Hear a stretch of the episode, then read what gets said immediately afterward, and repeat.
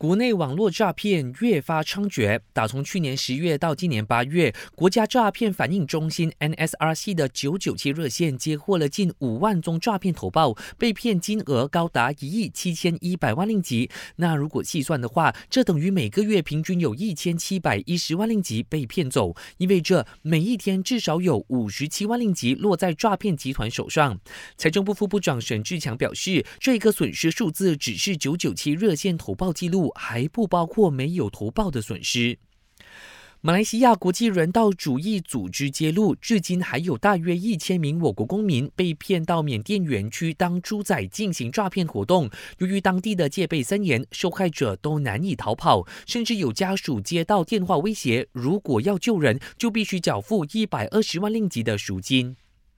来换个焦点，杭州亚运会如火如荼进行中，我国代表团成功摘下了第二金。这枚金牌贡献者来自马术名将卡比尔，他在马术盛装五部个人赛事的自选科目中，以七十五点七八零最高分独占鳌头，荣登最高领奖台。这也是我国史上第一枚马术金牌。